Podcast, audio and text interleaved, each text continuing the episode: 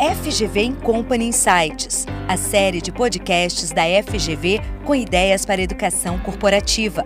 Produzido pelo FGV Company em parceria com a FGV AESP Pesquisa e Publicações. Olá! A área de finanças é considerada predominantemente masculina, principalmente quando a gente olha para o mercado financeiro. Apesar de existir um equilíbrio de gênero nas posições iniciais, como de estagiário, trainee ou analista, as mulheres ainda enfrentam muitas dificuldades para alcançar posições gerenciais e chegar aos cargos mais altos. Um estudo global revela que as mulheres são minoria no topo da carreira de finanças e ganham menos que os homens em funções similares. Elas ocupam 35% de posições de conselho dos 50 maiores bancos comerciais do mundo. Já o percentual em cargos de comando é bem menor. Elas representam apenas 19% do C-Level. No podcast FGV em Company Insights de hoje, vamos falar sobre a desigualdade de gênero no mercado financeiro e o que pode ser feito para reverter esse quadro. Para discutir esse assunto, conversamos com Bianca Checon, que é professora de contabilidade da FGV EASP e pesquisadora do Centro de Estudos em Finanças da FGV, e Laura Mendonça, que é especialista em desenvolvimento de negócios do Nubank. Obrigada pela participação de vocês no nosso podcast. Muito obrigada. obrigada. É, vamos começar, Laura, é, com uma, um panorama né, do mercado. Né? Os estudos mostram que as mulheres têm dificuldade em avançar na carreira do mercado é, financeiro, é, embora a gente vê estagiários, trainees, carros de analista é, com um maior número de mulheres, a gente ainda vê uma diferença muito grande, uma dificuldade. Né? E elas ainda recebem remuneração menor do que os homens. Por que, que isso acontece ainda? Quais são os estereótipos? A gente vê muito ainda aquela influência dos estereótipos históricos, em que os homens estão muito associados à produção e ao comando, enquanto as mulheres ficam num papel mais subordinado e obediente. Isso fez com que elas crescessem e houvesse um desenvolvimento uma relação subordinada em relação ao dinheiro. Então elas acabam acaba com, com essa sensação de que as mulheres não são tão em exatas ou que não são boas gerenciar o, o dinheiro e ocupar um papel na carreira de finanças. Algumas mulheres, historicamente, usaram justamente esse estereótipo para se posicionar em Wall Street. Então, como boas gestoras do lar, elas então teriam um planejamento financeiro aguçado e seriam mais aversas ao risco, podendo assim trazer mais retornos. Mas a gente ainda vê muito isso de que as mulheres são menos comprometidas com o trabalho por conta da dupla jornada, por elas terem compromissos com as suas famílias e caso elas vão contra alguns desses estereótipos e demonstrem talvez um pouco mais de assertividade ou até agressividade, elas são repreendidas com mais potência do que os homens na mesma situação. Vocês fizeram um estudo e publicaram um artigo na revista GV Executivo sobre essa desigualdade né, no mercado financeiro. Quais foram os resultados dessa pesquisa? Bom, é, o que a gente fez como trabalho foi passar um questionário de forma online e a gente obteve 214 respostas de pessoas que trabalham no mercado financeiro. E o que a gente consegue perceber é que, bom, pensar em mercado financeiro no Brasil é pensar em São Paulo, então a maioria das pessoas são residentes aqui da cidade, não necessariamente a gente vai pensar que são paulistanos, vamos deixar isso bem claro aqui, mas o que a gente percebeu é que apesar de a gente ter uma amostra que fosse, de certa forma, equilibrada entre homens e mulheres, a gente tem resultados que apontam para uma disparidade de gênero em duas frentes principais. A primeira vai ser em termos de cargo e a segunda vai ser em termos de remuneração. Então, quando a gente observa em termos de cargo, a gente viu que a maioria das pessoas que responderam à pesquisa, elas tiveram a, o ingresso no mercado financeiro por cargos de entrada, e aí isso entra em analistas, trainees, e a gente esperaria como tudo mais constante, que essas pessoas se, teriam uma dispersão parecida com o número de pessoas que responderam. Então, vamos supor, a gente teve 100 pessoas que responderam nossa pesquisa e que todas elas estão alocadas como trainees. Ah, eu vou imaginar que a gente está seguindo uma pirâmide de hierarquia e que a gente vai ter uma distribuição parecida em termos de gênero para esses cargos. E não foi isso que a gente observou. Apesar da entrada ser semelhante para o gênero, a ascensão não é. Então, essa foi a primeira barreira que a gente encontrou. E a segunda é em termos de remuneração. Então, a gente controla por cargo. Então, duas pessoas que estão no mesmo cargo hierárquico mais alto, se elas têm a mesma remuneração, a única coisa que varia vai ser o gênero. E a gente percebe que as mulheres, em média, vão ganhar menos.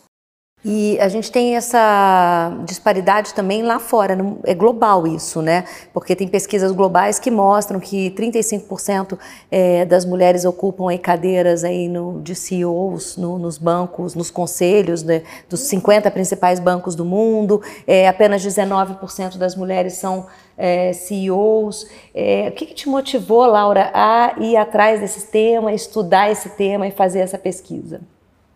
Eu tenho um histórico familiar muito próprio. Então, as mulheres da minha família são super ativas e super certas do que, do que elas querem perseguir. Minha avó, por exemplo, fez doutorado, enquanto muitas mulheres não faziam nem faculdade na época. Então, eu já venho de um histórico em que você não tem tantas barreiras ou estereótipos governando o que você quer perseguir, os temas que você quer estudar mais e entender. E dentro dessa temática, quando eu decidi perseguir uma carreira em administração de empresas e no ramo financeiro, uh, era mais escasso o número de mulheres que você via e as histórias que elas contavam não eram tão positivas desse ramo. Então eu tive curiosidade para entender o que, que acontecia e quais eram as experiências dessas mulheres. E com base nisso, a gente começou a entender um pouco mais sobre, especialmente, a progressão de carreira delas e tanto hierarquicamente quanto financeiramente. Agora, você que está no mercado, né? Como é que essa questão é tratada nas empresas mais novas e mais modernas hoje? É, como é que você vê esse tema, essa questão de gênero tratada nas empresas mais modernas?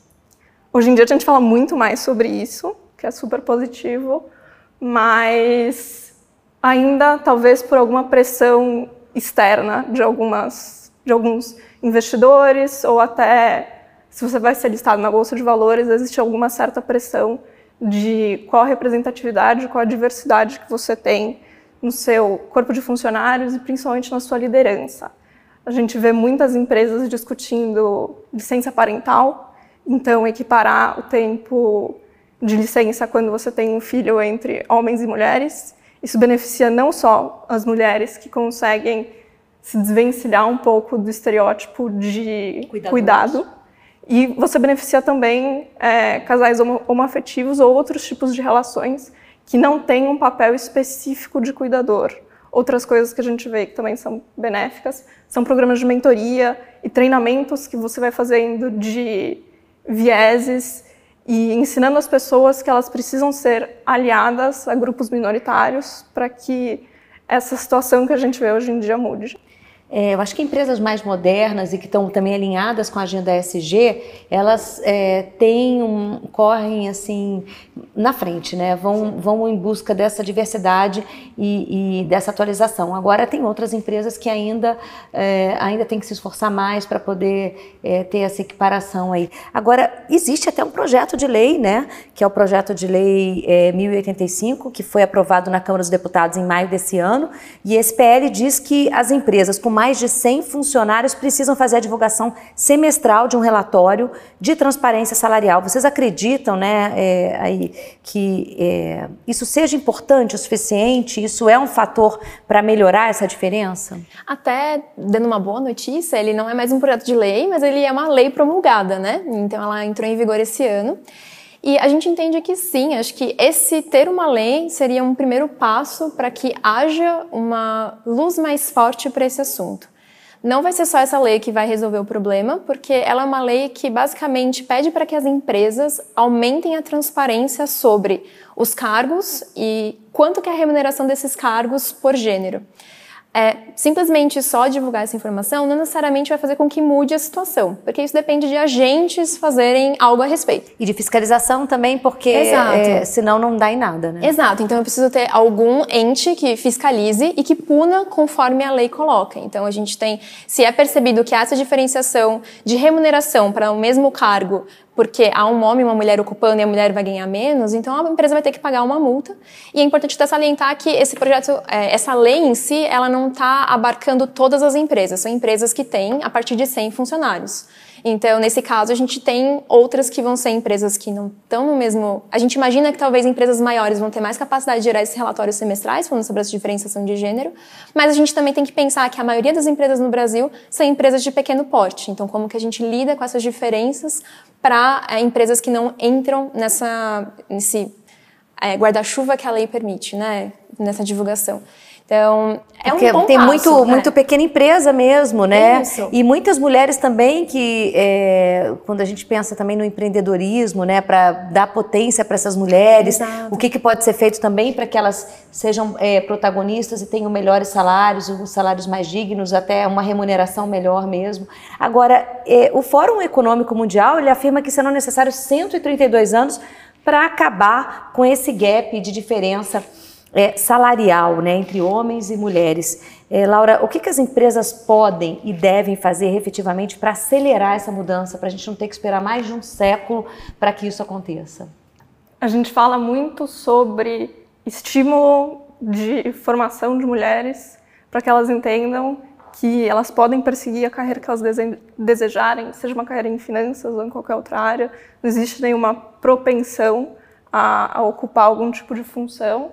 Mas se você for olhar para as empresas especificamente, isso pode ter a forma tanto de vagas específicas para mulheres e grupos minoritários.